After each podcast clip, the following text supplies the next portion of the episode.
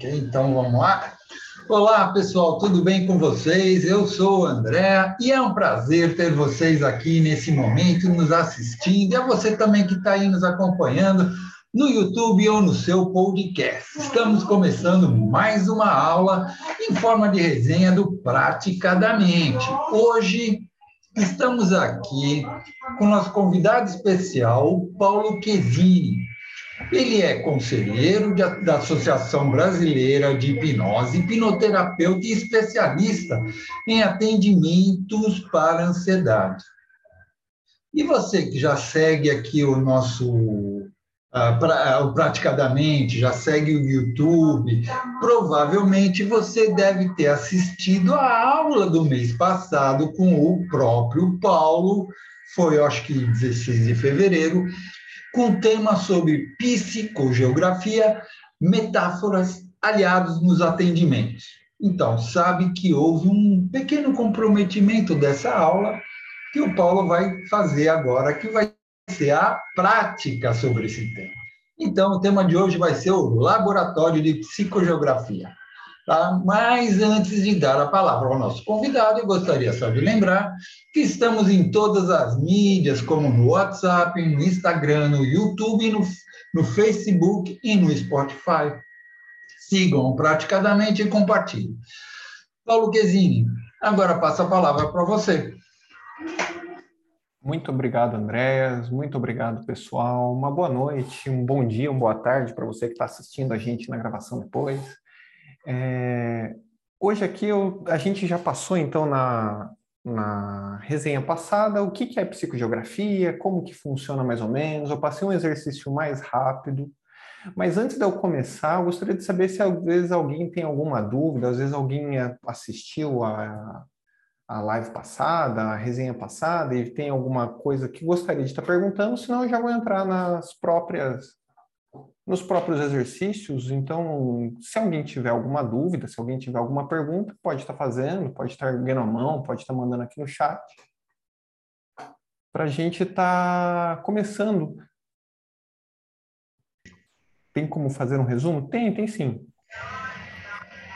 A ideia da psicogeografia, né, de utilizar, é utilizar os espaços percebidos pelo cliente, utilizar os espaços percebidos pelo cliente e perceber que esses espaços eles contêm informações relevantes para o próprio cliente. Então, quando uma, um cliente está falando alguma coisa e essa coisa está grande na frente dele, ele está com uma sensação, por exemplo, essa semana eu atendi um, uma cliente que estava falando com uma sensação de, olha, eu estou me sentindo uma barata tonta quando a gente continuou na fazendo a sessão, continuou, sabe, desenvolvendo o, essa sensação de se sentir uma barata perdida, era porque a situação que ela estava passando era uma situação tão grande, era como se fosse realmente um ser humano gigante sobre ela e ela impotente, ela sem reação, sem perceber, sem conseguir entender o que está acontecendo ali. Então, a sensação que ela está passando é a sensação de um ser pequeno, minúsculo, frente a um grande objetivo, frente a uma grande coisa acontecendo. Quando a gente aprende a utilizar esses espaços, a gente aprende a ouvir o cliente, a ouvir a pessoa que a gente está atendendo de uma maneira presente, de uma maneira ali na situação, no momento, a gente consegue atender o cliente para o que ele está passando. A gente não precisa estar tá se preocupando tanto com o que o cliente passou, com o que o cliente vai vir passar. A gente está se preocupando com o presente, com o que ele está acontecendo ali na agora, naquele momento dele. Então, esse para mim, o espaço ele é tão fundamental para a percepção que a localização ela não é uma simplesmente uma submodalidade do sistema sensorial. Para mim, a metáfora de espaço é como um meio do que a pessoa está vivenciando naquele momento. Então, a gente vai ver hoje nos exercícios como que a gente pode estar tá percebendo isso na gente e como que a gente pode estar tá aplicando isso nos nossos clientes. Porque quando um cliente fala que ele está percebendo, ele está se sentindo bloqueado, esse se sentindo bloqueado pode ser um milhão de coisas. Ele pode estar se sentindo bloqueado como se ele estivesse caminhando frente a uma parede e essa parede está bloqueando o caminho dele. Ele pode estar preso no chão. Ele pode estar simplesmente, sei lá, a criatividade dos clientes, gente, das pessoas é infinita. Um mesmo termo, uma mesma palavra, ela pode significar, e ela significa um monte de coisas. Quando eu digo que eu estou, sabe, triste, é completamente diferente do Durante dizer que ele está triste. Se eu estou falando que eu estou feliz, é completamente diferente do André dizer que ele está feliz. Por quê? O, que eu, o meu conceito de felicidade, os meus conceitos, ele tem toda a minha carga, meu arcabouço do da minha vida, das minhas experiências. Cada um tem essa coisa. Quando a gente acha que é algo muito óbvio, nunca é óbvio, gente. Por mais óbvio que pareça ser, por mais que o cliente diga para a gente, olha, é, fulano não me ama. A gente conhece o metapadrão, o terapeuta, sabe, conhece muito o metapadrão entende o, o que, que o, o metapadrão, a, a, metapadrão não, é, é metamodelo. A gente entende que isso é uma generalização. Só que a, o que é específico para aquele cliente não vai ser específico para mim. Então, se um cliente, por exemplo, fala que tem alguém perseguindo ele, ele está se sentindo perseguido, ele está se sentindo perseguida. Se eu, no meu viés, acho que quem persegue pessoas são homens adultos e com, sei lá, com características que na minha vida perseguidores são assim, para aquele cliente, quem está perseguindo ele pode ser uma criança. E só o fato daquele cliente falar que está sendo perseguido, se eu não perguntar para ele, se eu não quiser entender qual que é o espaço que essa perseguição está acontecendo, se eu não quiser desempacotar essa informação, qualquer tipo de ajuda que eu for tentar oferecer para esse cliente, no final das contas ela não vai ser tão efetiva. Porque eu estou indo com o meu mapa, eu não estou respeitando o mapa do cliente. Eu não estou respeitando o cliente, sabe? Eu não estou esvaziando o meu copo para permitir que o copo do cliente aflore, a, sabe? Surja durante a sessão.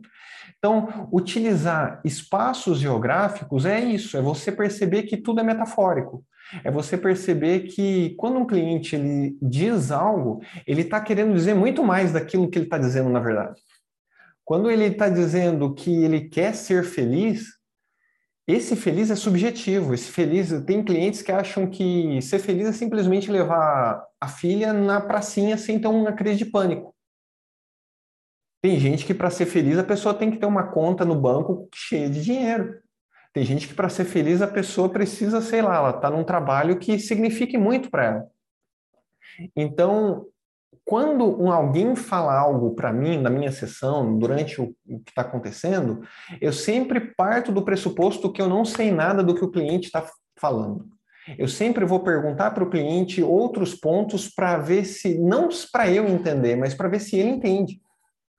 Para ver a, se a percepção dele, porque quando a gente começa a mergulhar e permitir que o cliente aflore essa percepção dele, ela a sessão flui muito mais. Eu não preciso ficar preocupado do cliente, ah, não, o que, que eu vou fazer? Eu seguir um script específico. E não, não, porque se eu respeitar a metáfora que o cliente está me entregando, a, a, o Gilson perguntou: a própria queixa é uma metáfora? Tudo é uma metáfora, Gilson. Tudo, para mim, tudo. Eu, se a pessoa não está fazendo aquela ação naquele momento, para mim é metáfora tudo que a pessoa. Ah, se a pessoa fala assim, ah, não, eu estou me levantando e a pessoa está sentada, eu interpreto aquilo como sendo metafórico. Só que tem níveis né, de, de metáfora, tem aquilo que a pessoa está realmente querendo dizer. E esse realmente querendo dizer é um processo cíclico. Então ela vai passando por ciclos, ela vai passando por ciclos, ela vai passando por ciclos até que ela chega no núcleo, e esse núcleo é aquilo que é importante. É como se fosse o um mundo dentro de uma palavra. O Charles Faulkner fala isso. Em inglês é bem legal, porque é como se fosse um mundo dentro da palavra. E na palavra em inglês ele fica the word in the word. Então é, é, é, é bem isso mesmo. As palavras elas ficam vivas. As palavras, aquilo, a, a pessoa entra em transe quando você está respeitando a metáfora dela de maneira natural. Então, a pessoa fala assim: ah, eu estava eu tava em casa e de repente eu tive ansiedade. O fato da pessoa falar que ela estava em casa, ela não está realmente na casa dela. Isso é uma metáfora. Então eu peço para ela, não, se imagina na sua casa. Aonde você está na sua casa agora? Imaginando desse jeito. Ah, eu estou na cozinha, eu estou no quarto, eu estou na sala, eu estou vendo TV, eu estou em. E o que está acontecendo? Ah, nossa, eu não tinha. Antes de você perguntar, eu não tinha reparado isso, mas Fulano entrou na sala e eu tive essa sensação. Então, quando você começa a permitir que o cliente tenha o controle da situação, mas com você calibrando esse controle, com você, porque é o cliente que tem controle, na minha, no meu ponto de vista. Porque quem vai precisar mudar é o cliente, não sou eu. Quem, quem vai saber o que, que é importante para a mudança é o cliente, não sou eu. Por isso que eu sempre busco pelas metáforas que são isomórficas, Gilson. Sempre busco pelas metáforas que fazem sentido para aquele caso específico. Então, tem metáforas que a pessoa, para mim, eu geralmente não entendo o que está se passando dentro da, da situação da pessoa, porque eu estou vendo de fora e eu estou conduzindo a pessoa para aquilo que ela está querendo ser um objetivo. O Elber, o Elber Silva, ele tem uma metáfora incrível de terap... enquanto terapeuta, que é a gente, enquanto terapeuta, nós somos cegos. E o terapeuta e o cliente, ele, a gente está com a mão no ombro do cliente e o cliente ele está diz, dizendo a paisagem dele para a gente. A gente não conhece, a gente não sabe o que, que se passa. Então, quando a gente começa a respeitar o, esses espaços que o cliente vai fornecendo para a gente, a sessão flui.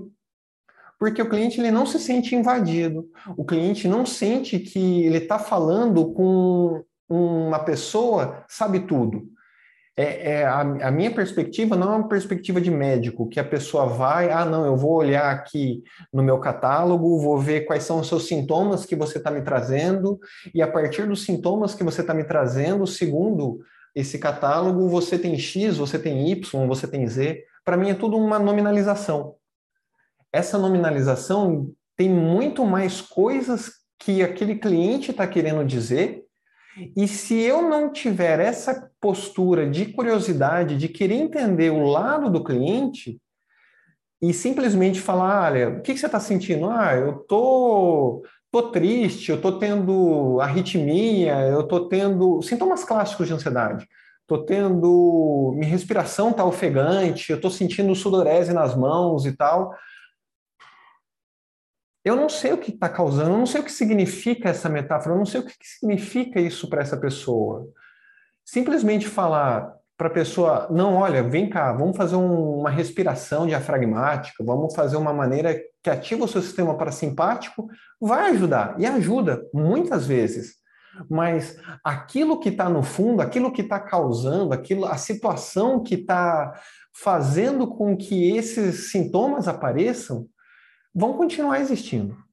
Então, quando o cliente, você respeita a metáfora do cliente, ele vai entendendo aquilo que ele precisa. Em vez de você estar tá entregando para ele, socando na garganta dele aquilo que é importante, aquilo que você acha que é importante para ele. Tem cliente que vem e que aquela sessão ele quer só falar do problema que aconteceu com um parente não, não tem nada a ver com o que veio antes, só que aquele problema está sendo mais importante naquela sessão. E se eu não respeitar esse problema e esse problema não chegar num meio ou num final, qualquer coisa que eu passar, qualquer metáfora que eu utilizar, essa situação ela vai invadir a minha sessão ela vai fazer com que o cliente ele não preste atenção no que ele veio ali fazer, ele, porque o problema que ele está passando hoje é muito mais crítico do que ele veio naquela primeira sessão antes. Então, num, quando eu digo sobre metáforas, é isso que eu também estou querendo dizer: é respeitar o que o cliente está me trazendo, entender que o cliente ele sabe muito mais da vida dele do que eu jamais vou saber em uma, duas horas de atendimento. E é muita, seria muito audacioso da minha parte querer achar que aquele cliente é igual a todos os outros clientes que eu já atendi antes. Porque não é, não vai acontecer. Aqui a Lu falou uma coisa também. Eu já li uma coisa muito interessante. O universo é uma grande metáfora múltipla, pois a realidade é única para cada um. Eu concordo, Lu. Para mim, a, a, a subjetividade, por mais que a realidade consensual ela seja isso, ela é consensual, ela, ela é um meio termo entre o que eu percebo, o que você percebe, o que todo mundo percebe. Quando a gente está aqui agora, sabe, todo mundo dedicando o seu tempo para ouvir, isso é realidade consensual. Só que o que cada um está experienciando enquanto está me ouvindo, enquanto está me vendo, eu nunca vou saber. Eu não sei aonde que a atenção de vocês está quando vocês estão me ouvindo. Eu não sei onde vocês estavam antes de chegar. E se eu for usar o tempo da sessão para eu ficar avaliando isso, eu vou eu vou perder tempo com aquilo que não é importante. Então eu sempre calibro a minha a expectativa da pessoa que eu estou atendendo. Eu sempre quero saber o objetivo que a pessoa gostaria de alcançar na, naquela, naquela sessão. E a partir disso, eu vou desenvolvendo o que, que é importante ali naquele momento. Então, voltando nas metáforas. É, todo a gente fala meta, de, de forma metafórica o tempo inteiro. A gente cresce, as nossas metáforas, a gente cresce cercado em metáfora. A metáfora ela serve para a gente pegar um conceito que é difícil, um conceito que é às vezes trabalhoso de dizer, e você resume em poucas palavras, porque você resume em uma experiência, e aquela experiência, por ser uma experiência comum, fica mais fácil do outro ter uma noção. Por exemplo, ah, para mim é muito difícil de falar pra, aqui na frente para vocês. Para mim é como se eu tivesse realmente olhando, estando na frente da escola e está todo mundo ali me observando. Só de eu falar isso é muito mais fácil do que eu tentar explicar para vocês tudo o que está se passando na minha mente. A hora que eu falo, a minha experiência é essa. Isso é como se fosse X, isso é como se fosse dessa maneira. Eu acabo utilizando muito nas minhas sessões a linguagem limpa. Não sei se vocês conhecem, não sei se vocês já ouviram falar, mas a linguagem limpa elas são perguntas, são basicamente oito, nove perguntas, e essas nove perguntas, elas pressupõem só três, três ou quatro tipos de metáfora, que é metáfora de tempo, metáfora de espaço e metáfora de posição, que é exatamente isso que a gente vai estudar hoje, isso que a gente vai praticar hoje. Que é o quê? Você saber que aquela pessoa, quando ela está falando aquilo, ela está falando aquilo de algum lugar. E quando ela está falando aquilo de algum lugar, que lugar é esse? O que, que ela está. O, o que, que esse lugar tem de especial? Quando ela começa a entender sobre esse espaço que ela se encontra, é muito mais. A, a percepção que ela vai alcançando é muito maior, a, a tomada de conhecimento que a própria pessoa tem é muito maior. E o fato dela responder as perguntas limpas, que, o que, que é uma pergunta limpa? É uma pergunta que não tem uma pressuposição minha. É, então, por exemplo, alguém fala assim, ah, eu tô triste. Se eu falar assim, ah, mas você tá triste? O que, que, que, te deixou triste? Por que, que você não... Tipo assim, a pessoa fala assim, eu não estou feliz. Se eu falasse, e eu chego para a pessoa e falo, o que, que te deixou triste? Eu estou pressupondo que o fato dela não estar feliz significa que ela está triste. Ela não me disse isso. Ela não me relatou que ela está triste, ela me relatou que não está feliz. Por ponto de vista dela, tem diferença. Senão ela teria dito que ela está triste. Eu sei que pode parecer óbvio, eu sei que pode parecer algo, mas é, é justamente é, é esse o convite que eu quero fazer para todo mundo que está me ouvindo. Aquilo que é óbvio, gente, não é. Aquilo que é óbvio parece ser óbvio. Aquilo que é óbvio parece ser óbvio porque a gente está carregando todo esse conhecimento nosso. E a gente normalmente, assim, no dia a dia, a gente está acostumado desde criança a não ouvir a pessoa. A gente está acostumado, quando a gente está numa conversa normal, A pessoa que a gente está conversando, quando a gente está falando, a pessoa já está raciocinando na resposta. Ela não está parada, simplesmente ali me ouvindo o que está acontecendo. Para daí ela raciocinar e fazer, continuar o papo e continuar a dinâmica. Não. Eu termino de falar, ela continua falando, ela termina de falar, eu continuo falando. Então, nisso, não, a, a experiência dela passou. Então, quando a gente quando a pessoa vira e fala assim, nossa, eu tô me sentindo, eu tô com um vazio no peito.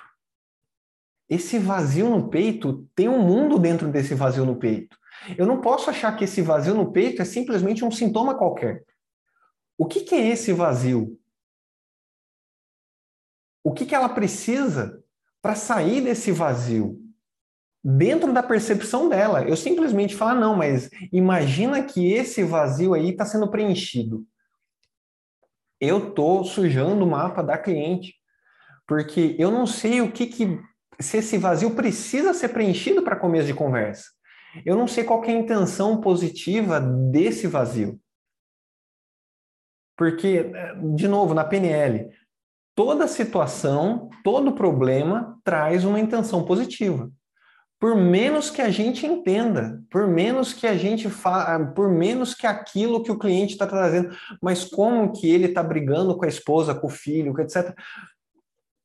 Como que um vício pode ser positivo? Eu não faço ideia, gente. Por quê? Porque uma, aquilo do cliente, aquilo que o cliente está trazendo, a solução que vai vir do cliente vai ser uma solução feita sob medida para o próprio cliente. Então, quando a gente está utilizando essas posições, essas, é, é, é esses, é, é, essas situações onde o cliente principalmente utiliza, sabe, espaço, local, vale a pena você investir um tempo para ajudar o cliente a ter mais percepção sobre esse local que ele está percebendo na minha experiência, isso traz um retorno absurdo para o próprio cliente, para a própria pessoa. Então, exato, Lilian. A Lilian comentou assim: a atenção do terapeuta na condução da, de regressão é muito importante, mas é muito, até na própria regressão mesmo. Porque, por exemplo, a, a, a regressão em si ela tem um, um que a mais, porque a gente vai estar tá sujando se não tomar cuidado com o que o cliente está trazendo. Você vai estar tá criando uma memória para o cliente que o cliente não está. Ah, e ah, eu, você está se vendo naquela situação. Quando você está ali, é, é, o que, que seu pai, o que, que sua mãe está fazendo? Você nem sabe se o pai e se a mãe da criança está ali na, na, naquela cena para perguntar o que, que o pai é mais. Você está pressupondo porque uma criança deve ter algum adulto ali próximo e esse adulto deve estar tá fazendo algo. É muita pressuposição sua. Então, o que está acontecendo? Está escuro. Ai, está escuro. E tem mais alguma coisa além desse escuro que está acontecendo? Ah, tem, eu estou com medo. Ai, você está com. Já, já, olha, já, só com duas perguntas você já começa a desenvolver bastante coisa. Então, quando você controla a sua própria ansiedade e permite que o cliente, sabe, elabore, fica muito mais fácil, mas tem que tomar muito cuidado realmente, porque as perguntas elas são carregadas de pressuposições. É isso que eu quero dizer. São as metáforas você vai estar utilizando as suas metáforas para tentar ajudar o cliente. E eu sei que você não está utilizando as metáforas, você está fazendo isso de propósito. Ah, não, vou fazer. Não. Mas você está fazendo isso porque você está acostumado a fazer assim. A vida inteira você fez assim. Aconteceu de você ser assim. A questão é: é muito mais efetivo quando o cliente preenche as lacunas do que você ficar tentando jogar o bingo. Porque você pode acertar o bingo, você em algum momento vai sair os números e você vai acertar o bingo. Olha eu com a metáfora do bingo. Vai chegar no, no, no número. Só que se você, se, o cliente te entrega o que está acontecendo, é muito mais rápido. a solução vai vir dele também. E é isso que a gente, enquanto terapeuta, precisa se controlar. A gente acha que, pela visão médica, a gente precisa dar solução para o nosso cliente. A, da, a minha experiência, pela minha perspectiva, não precisa. Você precisa estar ali atento ao momento, você precisa estar ali atento para ajudar o cliente a direcionar a atenção dele para aquilo que é importante para ele. Mas isso não significa que você vai pegar ele pela mão e puxar ele pelo caminho todo. Você vai estar tá caminhando do lado dele na velocidade dele. E é um, um, um, efeito bola de neve isso. Porque a hora que ele começa a perceber que ele pode, sabe, sentir, querer, ter liberdade, aí entra a aceitação positiva incondicional. Quando ele percebe que ele pode, o mundo dele se abre. Ele percebe mais opções. Ele está ali fazendo terapia naquele momento porque ele está precisando de mais espaço dentro dele mesmo. E esse espaço dentro dele mesmo, ele não está conseguindo no dia a dia dele. É por isso que ele está vindo fazer terapia. Ele está vindo fazer terapia porque ele já tentou as soluções. As soluções óbvias ele já fez, ele já pesquisou na internet, gente. Ele já, um amigo já falou para ele de um remédio, é, um colega para ele já deu uma solução que para o colega deu certo. Ele, ele já tentou um monte de coisa. Então a gente tem que sair do óbvio. E o que, que é sair do óbvio? Permitir que o cliente emerja a solução dele. A gente tem que estudar para reconhecer os padrões. Só que esse reconhecer os padrões é como um professor que sabe, está ensinando um aluno. O professor ele sabe trocentos mil livros. Ainda assim ele não chega para o aluno e fala que o aluno está lendo errado. Ou se ele chega, num, na minha, no meu entendimento, não é um bom professor. Mas ele tem que estimular o aluno para o aluno conseguir encontrar a melhor maneira dele aprender, dele absorver aquela informação, dele absorver o que está acontecendo. Exato, Lili. O próprio cliente ele encontra a solução. Ele encontra, gente. Pode demorar, pode não demorar. Se o cliente não encontrar a solução, ele vai continuar tentando, ele vai continuar tentando, ele vai continuar tentando até encontrar. A questão é, a gente sabe pelos nossos estudos que a solução nunca está no nível do problema. Só que eu não posso chegar para o cliente e falar que ele está errado. Por quê? A, o mundo já disse que ele está errado, ele está vindo para ele se encontrar. Então, nessa, nessa pegada, nessa ideia, é você respeitar o que o cliente está trazendo, prestar atenção no que ele está falando, prestar atenção no caminho que a sessão está levando, são bastante coisa para você ficar na sua memória de trabalho. Por isso que é um, é, um, é um exercício que é um exercício que demanda tempo da gente. Porque você tem que prestar atenção no cliente, você tem que estar tá prestando atenção no que o cliente está falando, você tem que estar tá prestando atenção no que o cliente sabe, na situação que ele está ali agora, você tem que estar tá prestando atenção se o que ele está dizendo ele se desvirtuou daquele objetivo inicial que ele trouxe, porque isso também acontece. O cliente ele vem, ele no começo da sessão ele fala que ah, eu quero resolver um problema X. Esse problema X chega no meio da sessão, aquele problema X evolui. Só que se eu não perguntar para o cliente na hora que evoluiu, tá, cliente, mas ainda de uma maneira respeitosa, não de uma maneira, sabe, sem invadir, falando assim, é, sobre aquele problema inicial, tem mais alguma coisa? Não tem problema o cliente mudar o tema no meio da sessão, mas tem problema a gente, enquanto terapeuta, o cliente mudar e a gente não responder a essa mudança. Ah, tem, não, não tem mais, resolve. Nossa, olha, já aconteceu aquilo, nem mais um problema. Excelente, sucesso, a gente comemora e passa para o próximo problema. Pode falar, Lu. É, ouvindo o que você estava dizendo, me ocorreu uma coisa que até no grupo é, as pessoas estão discutindo com uma certa frequência, que é, é bom, antes de eu chegar no que é, é assim, eu tenho aprendido que é realmente é na infância que a gente aprende e absorve todas as coisas. Então, um, um adulto que na infância aprendeu é, que ele não era suficiente, ele foi muito criticado e ele se sente insuficiente, ele aprendeu isso e ele coloca isso na vida dele. Então, às vezes, ele vem buscar terapia e aí você percebe que ele já passou por vários outros terapeutas, é, por várias outras ferramentas, que não só a hipnose, é, e, e ele não consegue ter a solução de um mesmo problema.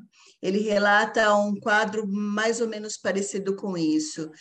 Então, é, você perceber que ele aprendeu isso e você é, entender que ele vai achar que você também não é suficiente para ele, é, é, importante você é, aumentar a percepção dele. Então, assim, além de tudo que você está falando, usar psicoeducação é importante. O é, cliente também tem que aprender isso que a gente, como terapeuta, tem que aprender, que o que ele vê, às vezes, não é exatamente o que é, né? É uma percepção dele. Então, quanto mais você aumenta a percepção dele, melhor ele se ele dá com a vida, com as pessoas, com os, com os relacionamentos, com o mundo, né? Sim. É, é, é que, que, vai acontecer quando a psicoeducação ela vai causar o reframe? O que, que é o reframe? É justamente a pessoa perceber aquela situação por um outro ponto de vista. Então, é, a situação não muda, mas quem muda é a pessoa percebendo a situação. Olha, quer dizer então que eu não preciso sofrer por causa do fulano? Não, não precisa. Mas por que, que eu faço? Não faço ideia. Assim, na, na, minha, na minha forma de vê-lo, nem, eu, eu nem chego a abordar sobre infância, sobre passado, sobre. Eu sei que isso tem. Se o cliente traz isso, aconteceu algo na infância, eu vou respeitar isso, mas se o cliente não fala, eu passo batido. Porque eu estou preocupado com o objetivo do cliente ao ser atendido. Paulo, eu quero não ter, por exemplo, no meu caso, atendo pessoas com ansiedade, eu tendo pessoas que se percebem ansiosas e gostariam de ter um alívio maior. Agora, o que, que é esse alívio maior, eu não faço ideia. Então, eu vou sempre perguntar: o que, que, você, o que, que a ansiedade te impede de fazer hoje? Não sei. E, e, quando eu pergunto isso, gente, as respostas são as mais variadas possíveis. É tudo fora da caixinha. Tem gente que, como eu falei antes, a pessoa só quer levar a filha na praça sem ter um ataque de pânico. Ela só quer simplesmente, sabe, fazer a prova dela sem sentir ansiedade. Ela só quer deixar de fumar sem ter, sabe, o rebote do, do, da fissura.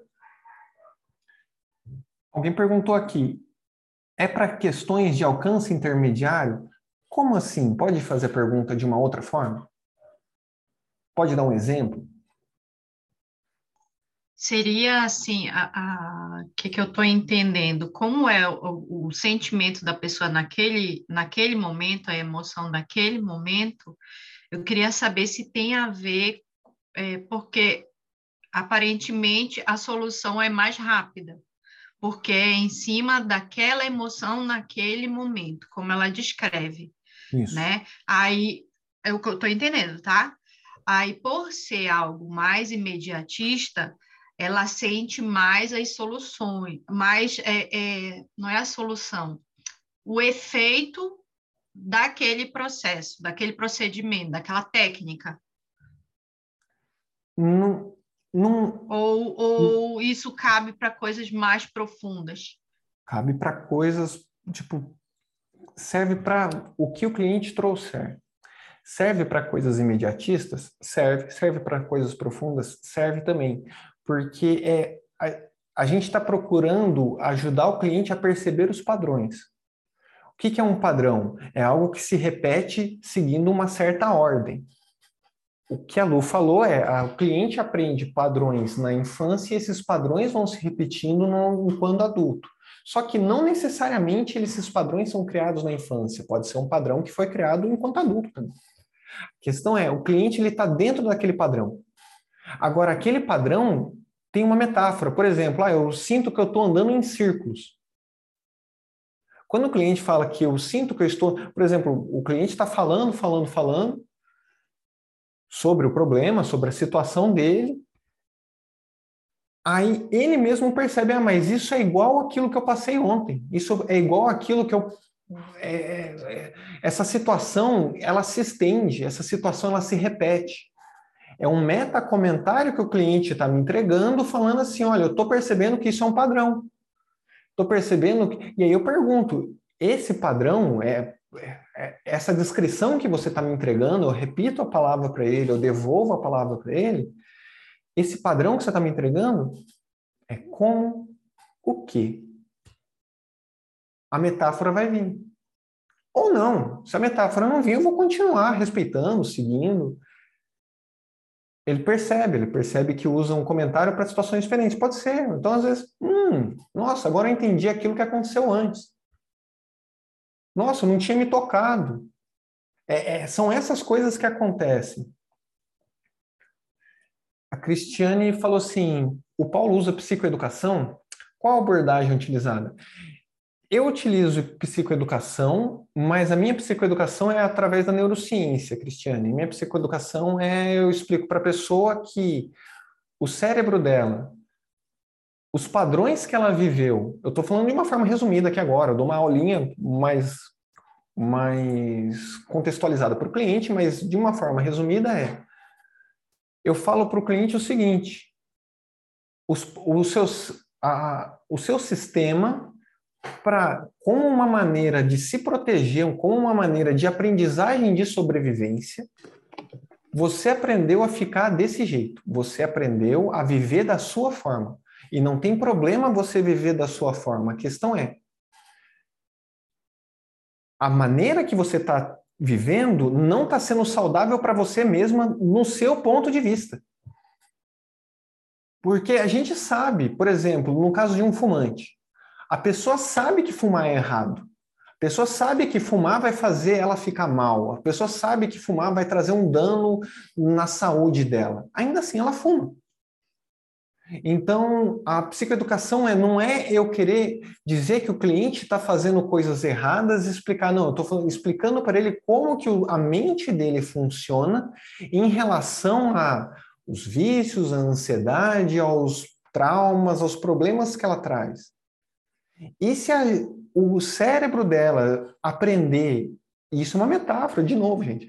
Se o cérebro dela aprender um caminho novo para acessar a informação que é importante para ela sem passar pela parte que causa dor, ela vai ter uma qualidade de vida muito melhor. Então, oi André. Então, nessa nessa nessa ideia, essa é minha psicoeducação, sim. Resumindo muito. Porque eu não estou preocupado com os problemas que acontecem, eu estou preocupado com o problema que a pessoa está vivenciando ali agora. Ela está vindo com um problema de estar tá se sentindo, sabe, oprimida pelo chefe o fato dela estar tá se sentindo oprimida pelo chefe, está se sentindo, sei lá, vai fazer, faz com que ela esteja aqui, aí você vai desenvolvendo essa, essa metáfora. Ela faz com que ela esteja aqui na frente e o chefe dela tá, para quem está só ouvindo a gente, eu estou apontando minha mão para cima, como se o chefe estivesse na minha frente, em cima, olhando para mim de baixo. A pessoa está nessa postura subserviente, como se o chefe dela estivesse numa posição superior. Por que que isso até comentei na, na, na live passada. Essa posição faz com que quando a gente está olhando de baixo para cima, você está numa posição de reverência. Porque quando a gente é criancinha, a gente olha para os adultos de baixo para cima. Mas o cliente não sabe isso. O cliente não fez os cursos que a gente fez. O cliente não, não entende aquilo. Isso, o Sérgio perguntou, isso vai ajudar em curto ou longo prazo? Sérgio, quando a pessoa encontra uma metáfora isomórfica, quando você ajuda o cliente a encontrar uma metáfora que para ele é significativa, ele vai esquecer da sua sessão, ele vai esquecer do que ele falou com você, ele vai esquecer do, do coisa, mas ele não vai esquecer da metáfora. Ele não vai esquecer que aquela metáfora, porque a metáfora ele é um padrão que ele representa vários padrões. Então é a, tanto a curto prazo quanto a longo prazo, porque ele vai perceber que, por exemplo, tem um vídeo meu eu passando como cliente pelo Elber no YouTube, e eu tenho. A gente chegou lá no final da sessão, aquela metáfora está viva.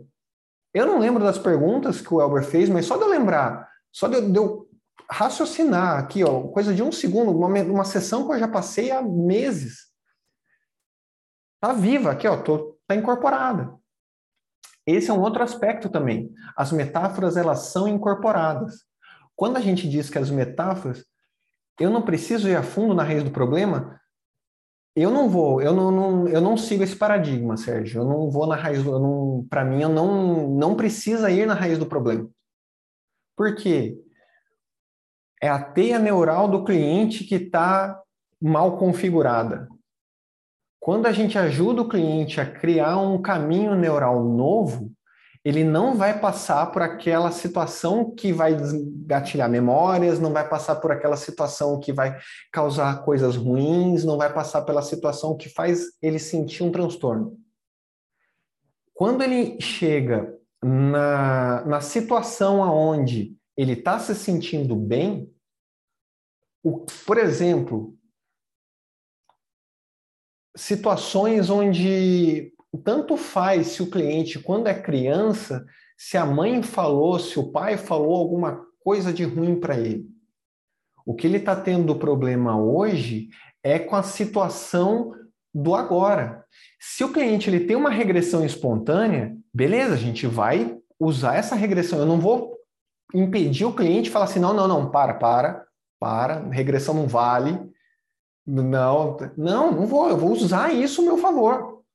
Se ele usou regressão, vou perguntar: ah, não, eu estou vendo, olha, eu, aconteceu, às vezes acontece da pessoa entrar em regressão como se fosse uma hipnose formal mesmo, mas a pessoa está lá dando todas as, as pistas não verbais que ela é uma criança. Ah, não, isso me lembra quando eu era quando eu era criança, meus pais fazendo. Ah, isso era. Que roupa que você estava usando quando você era criança desse jeito? Por quê? Eu estou querendo respeitar, estou querendo, de novo, entender o ponto de vista do cliente pelo próprio cliente. E quando eu pergunto para o cliente que roupa que ele está usando quando ele é criança, para ele responder isso, ele tem que entrar em transe, gente. Ele tem que ir para o downtime, ele tem que ir para dentro para ele lembrar, para ele criar de alguma forma essa, essa informação da criança ali e aí se dissociado hoje e associar no estado dele enquanto criança para conseguir responder. Mas não é algo que eu vou é, é, de antemão falar que não, fazer um túnel do tempo e jogar a pessoa lá na, na regressão. Não. Eu, não eu, não tô, se você, se isso é da sua linha, se você faz isso, isso funciona, pode ir. Alguém ergueu a mão e, e, e abaixou, pode, pode falar. Opa, Paulo, é... eu achei muito interessante sua perspectiva e só para poder ver se também estou pegando assim, porque é... então tipo a perspectiva que você tem e que eu acho que é bem parecido com a minha é que, por exemplo, vamos pegar essa ideia de, de causa raiz.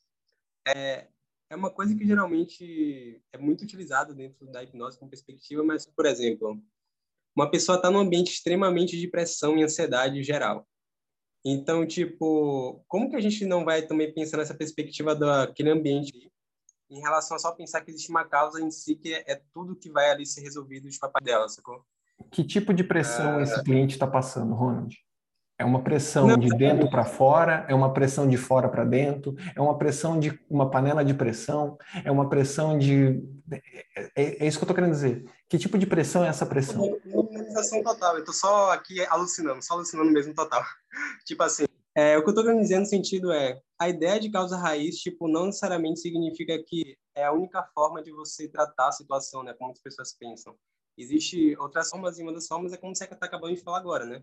Criando um novo caminho neural, não somente tentando chegar na ideia. Sim. O Sérgio comentou, então o caminho neural não vai continuar conectado com os sintomas? Na minha experiência, não, Sérgio. Se existe um caminho neural, o caminho neural antigo ele vai continuar existindo. Ele não vai magicamente sumir. Ele não vai magicamente deixar de existir. E tudo isso é, é falando de uma maneira metafórica, gente. Se, se algum neurologista me está falando, vai falar que eu estou falando coisas erradas. Mas a, a, é, é, é uma metáfora para explicar como o cérebro funciona. Então, o caminho neural, ele vai. Imagina como se fosse uma. Uma metáfora que eu entrego para as pessoas é a seguinte: é como se fosse uma rua, uma avenida, uma rodovia. Hoje, o, na situação problema, a pessoa para quando ela está acontece os primeiros sintomas, ela vai entrar na rodovia da dor. Esse caminho vai levar ela e ela vai entrar no modo automático e as coisas vão acontecendo. Quando você está criando um caminho neural novo, você está fazendo, você está com um facão na sua mão ali e abrindo um espaço novo no cérebro dela. Você está talhando um caminho novo ali dentro. O que, que vai fazer esse caminho novo ser utilizado e o caminho antigo não ser utilizado? A experiência da pessoa. A experiência subjetiva da pessoa para a pessoa entender que para ela o sistema dela é mais importante, vai ajudar mais ela usar os caminhos novos do que usar os caminhos antigos. Só que se, por exemplo, a pessoa tem vícios, a pessoa sabe, a gente sabe pela neurociência que existem pessoas que conseguem largar o vício simplesmente do dia para a noite, porque sim, existem estudos científicos disso e tudo mais. E existem pessoas que não, a pessoa tomou uma, um copo de cerveja e pronto, está viciada, disfuncionalidade e transtorno pelo resto da vida dela. A pessoa, nesses casos, ela sabe que por mais que a gente crie caminhos novos, ela não vai poder beber mais. Por quê? O bebê vai fazer com que ela associe nos caminhos antigos. A situação, o ambiente, os amigos, comportamento, aí entra a pirâmide do Diltz. Se ela não faz, fizer a parte dela, não vai mudar, mas só que ela não vai, não precisa se forçar a fazer a parte dela. Quando ela se percebe num lugar diferente, ela vai mudar por ela mesma. Aquilo não vai mais o caminho antigo não vai mais fazer sentido. É isso que eu quero dizer. Então, ela não vai mais conectar os sintomas porque o caminho antigo não, não tem mais sentido. Eu ter essa reação, por exemplo, hoje eu tive uma cliente hoje tem um exercício que eu sempre passo, que é a FT rápida. A FT rápida faz simplesmente a pessoa é, é uma sensibilização rápida. Essa sensibilização rápida, a pessoa perguntei aí, como é que tá aquela ansiedade? Ah, das primeiras sessões. Paulo, não preciso mais. Eu, só de eu pensar em fazer aquele exercício eu já me acalmo. Então, entendeu? É, não, nesse caso não teve metáfora. Nesse caso eu ajudei ela a, a ressignificar ali mesmo. Mas é isso que eu estou querendo dizer.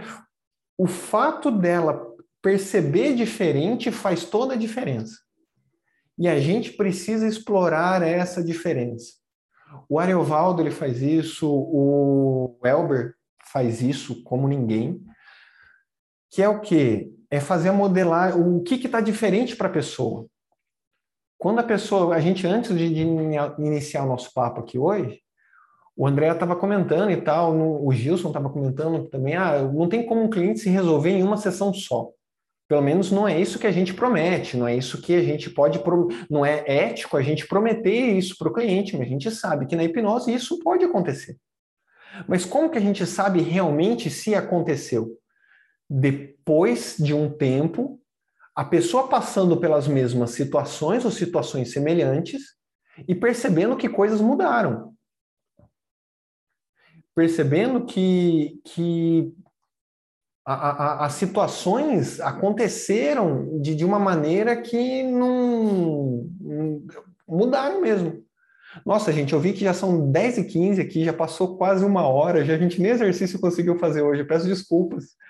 Que eu entro, eu, quando eu entro no meu modo palestria, eu. Mas está muito bom, né, o assunto. É porque o assunto também realmente está bom, né? Eu, eu, acredito, né? Não sei se todos concordam, né?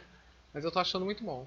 A, a, a, Cristi, a, Cristiane, a Cristiane, a, a Lu Santos também já, já demonstraram que está bom o assunto. então é mais ou menos nessa pegada, assim, de é a gente valorizar a experiência da pessoa, seja no street, seja no atendimento, seja com um amigo, seja com um colega, seja com qualquer pessoa, com um desconhecido, que é, é, tá ali naquele momento. Quando a gente valoriza para o próprio cliente, permite que o cliente, sabe, você dá espaço, o cliente ele flui as coisas acontecem. O André perguntou o que é a EFT rápida.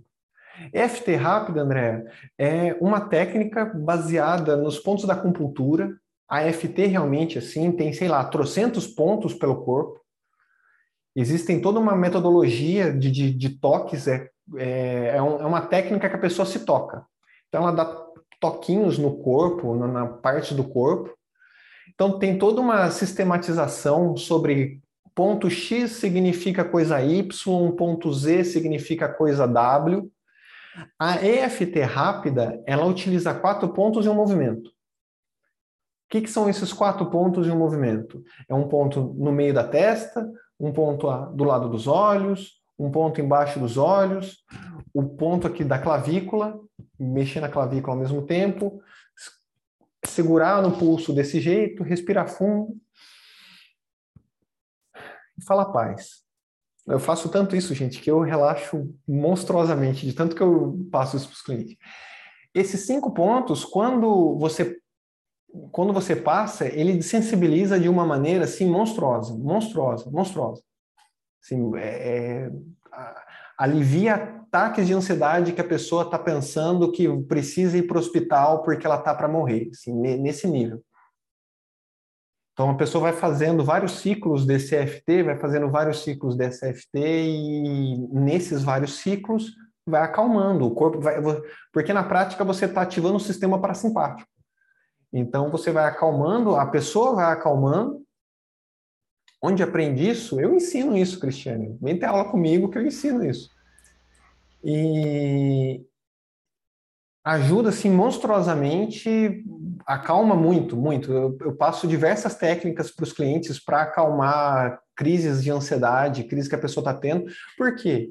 Na, quando a pessoa está tendo ansiedade, não adianta a gente querer fazer uma regressão com a pessoa com ansiedade. Na verdade, isso piora. Porque você vai estar tá reativando os mesmos caminhos neurais que fazem com que a pessoa sinta mal. Você está fazendo a pessoa ficar mais mal ainda quando você faz uma regressão que não é uma regressão espontânea. Você faz uma regressão formal, você faz uma, uma ponte da emoção. E, e... então não não uso para ansiedade são técnicas que sensibilizam a ansiedade. A FT é uma delas e a FT é excelente. Gente. A FT rápida é mais excelente ainda. Eu não lembro exatamente o nome do criador, mas se você colocar, vou, digitar aqui, ó, Faster EFT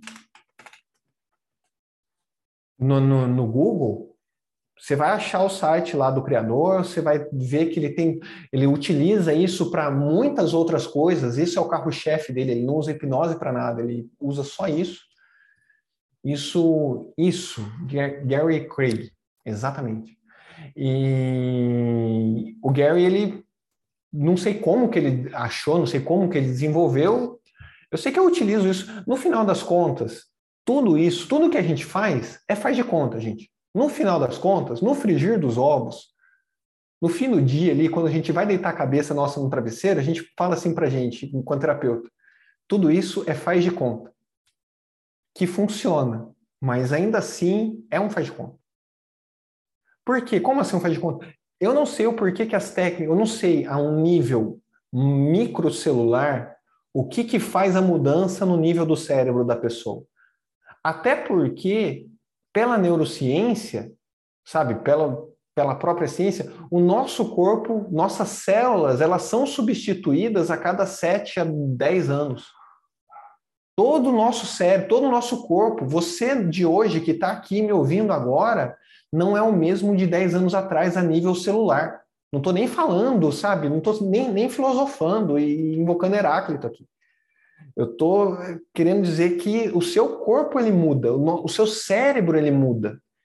Por isso que eu não acredito que a gente precise chegar na causa. Por isso que eu não, sabe, a, a, os meus atendimentos me provam isso. Para a pessoa mudar, ela não precisa da regressão à causa. Exato, exato, Lilian. A, a Lilian comentou que a nível celular a gente muda de sete em sete anos. A gente muda mesmo, a gente não é o mesmo. Tudo, a gente muda o tempo todo. Como a gente muda o tempo todo, isso que quem eu, eu aprendi estudando com Nossa, deu um branco agora, gente. Me perdoa.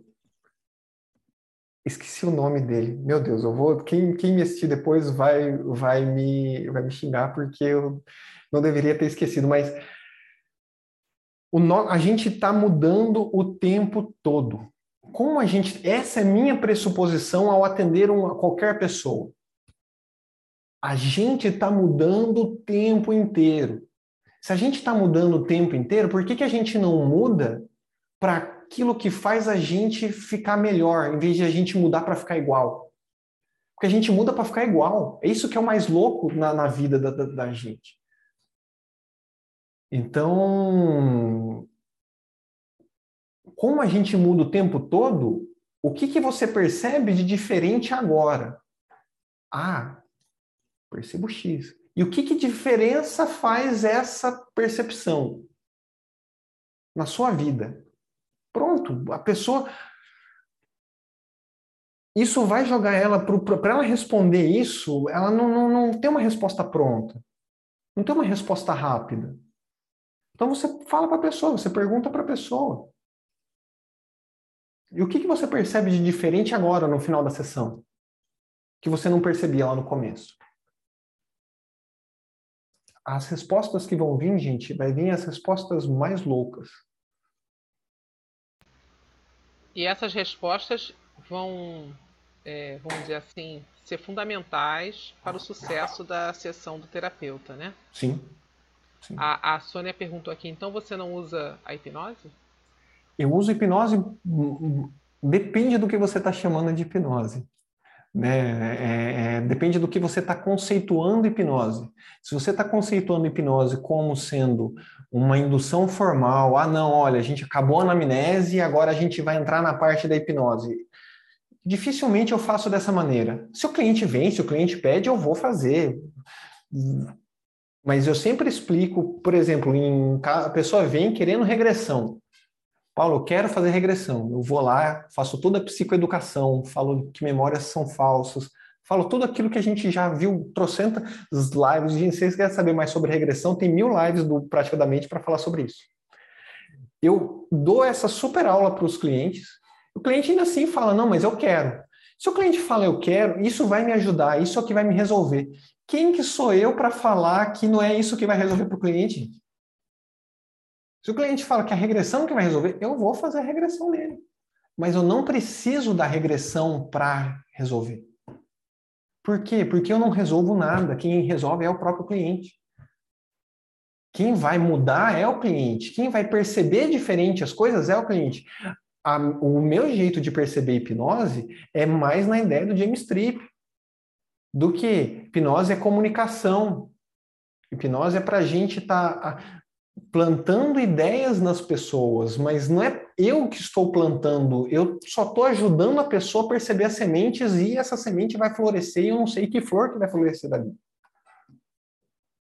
É verdade. A Sônia está falando aqui, na verdade, já é, vivemos hipnotizados pelo problema. É verdade, né? Milton Erickson, exatamente. É. A gente...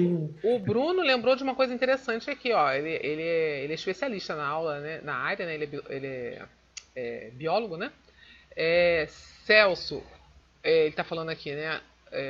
não é? Ah, não. Ah, ele quis dizer as células do pâncreas uh, renovam-se há duas semanas.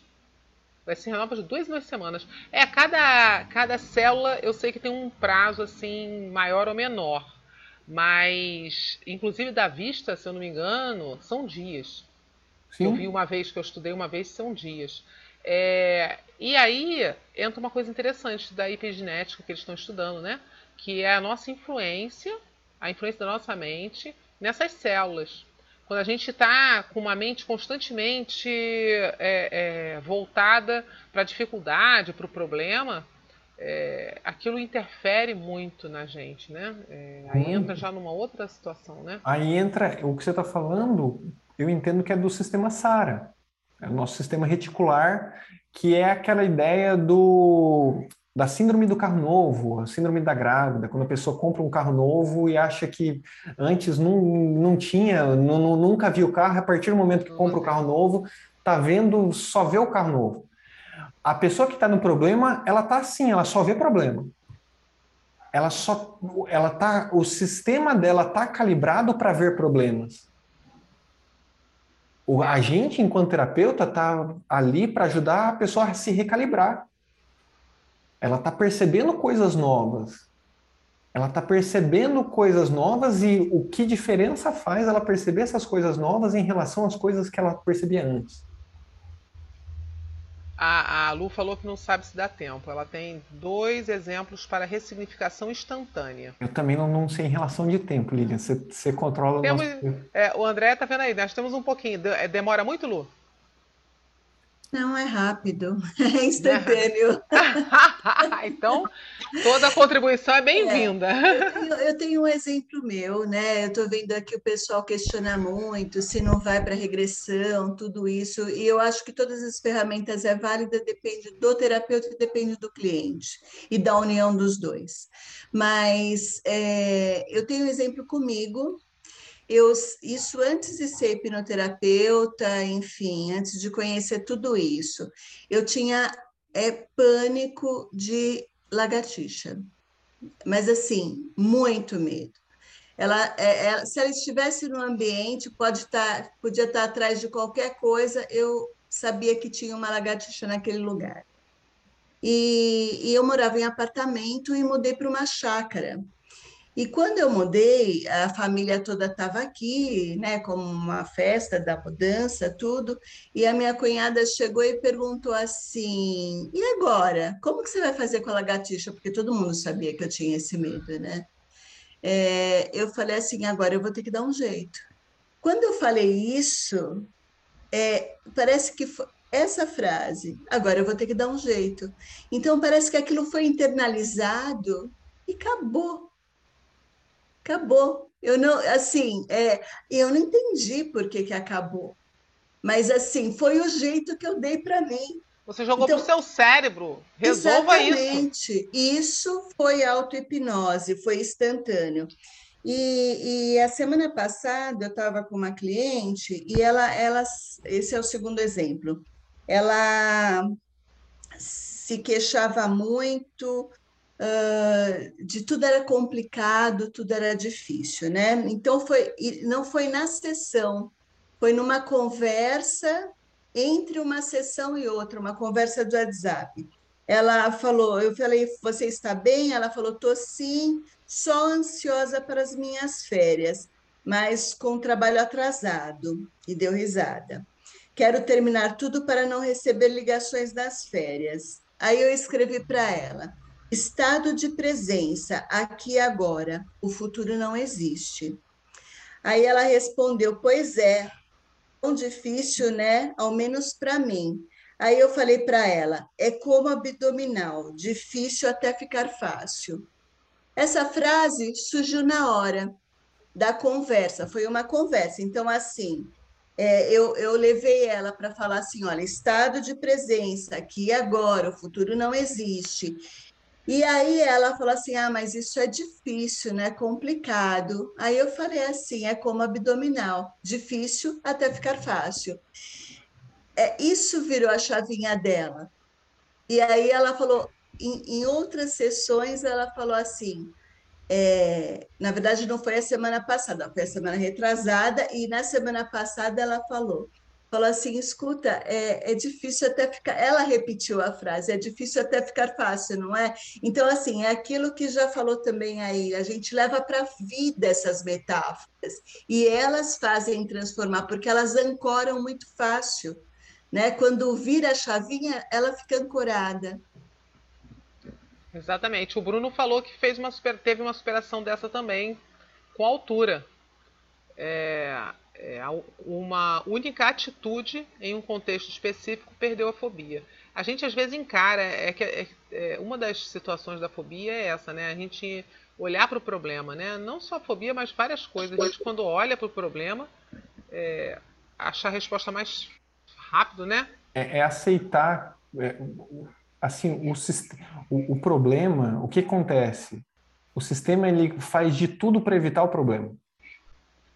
Então, aquela situação está ali, a pessoa olha para lá, para lá, para lá, para lá, para todos os lados, porque existe um gasto energético. Quando eu digo energético, é tipo, é biológico, não estou falando energia num nível metafísico. Existe um gasto energético para manutenção daquele problema.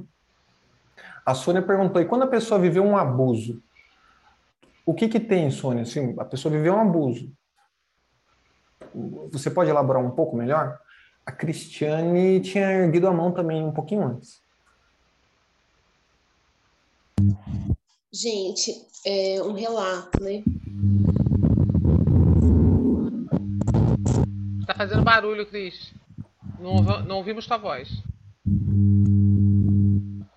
Né? Não tô ouvindo nada, Cris. É, Cris, não tá saindo tua voz não, só tá saindo um barulho. Então, é, infelizmente, acho que é isso, gente, por hoje, né? Porque já é, deu... que já, são, já passou do tempo, daqui a pouco, né? É, é vamos ter que marcar outra, Paulo. Vamos marcar Paulo, outra. você nos enrolou, Paulo. Ficou nos instigando com esses assuntos que a gente gosta e não fizemos é, é, a prática, né? E é um assunto gostoso que nos ajuda muito nos atendimentos, essa é a verdade. Né? São umas então, malícias, umas técnicas que nos ajudam muito, né? Então faz o seguinte, Paulo, aproveita agora, dá um spoiler da prática para a gente para a próxima aula. a próxima aula vai ter prática, gente. Vamos na próxima. Olha, o problema do spoiler é que eu vou levar um É, não fala spoiler não, não fala não, não, não fala, não, não dá tempo para dar o spoiler. Mas assim, André, quem tiver afim de um spoiler para entender, no final, reassiste a live passada, reassiste o encontro passado, porque no final a gente passou por um exercíciozinho. Então, lá no, se você assistir pelo YouTube, tem até a, as frases, tem Verdade. até o passo a passo na tela. Então, quem tiver afim, tudo isso que a gente passou, tudo. Se você não assistiu a primeira live, se você não assistiu a nossa primeira resenha, vai lá, escuta lá, compartilha com os amigos, veja o pessoal, vê, pega aquele exercício que está lá e aplica nos amiguinhos, pega aquele exercício lá, vê algum alguém que você mora na sua casa, alguma coisa assim mesmo, e depois fala para a gente lá no grupo o que, que como que foi, ou comenta lá no post lá no YouTube, ou comenta em algum lugar, porque é muito interessante esses feedbacks, porque é justamente isso, a gente não sabe o que, que a pessoa vai passar. E cada, cada informação acaba ajudando. Eu vou me despedindo aqui já, porque eu sei que o horário está tá em cima.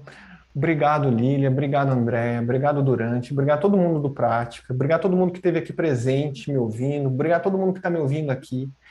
Se alguém quiser estar tá me seguindo, se alguém quiser conhecer um pouco mais do meu trabalho, principalmente eu estou no Instagram postando mais, eu tenho, eu estou refazendo o meu site, mas o layout dele não está no meu agrado, então só pesquisar Paulo Quesini, CHE, S de sapo e de Itália, N de navio e de Itália, no, no Google lá, que você vai me achar, você vai encontrar eu, como eu já falei, eu atendo casos de ansiedade, eu atendo casos de pessoas que se percebem com ansiedade. Então, se você tiver afim de um atendimento, se você quiser entender um pouco mais sobre você mesmo, porque as metáforas elas não servem só para ansiedade, as metáforas servem para tudo, gente, para tudo.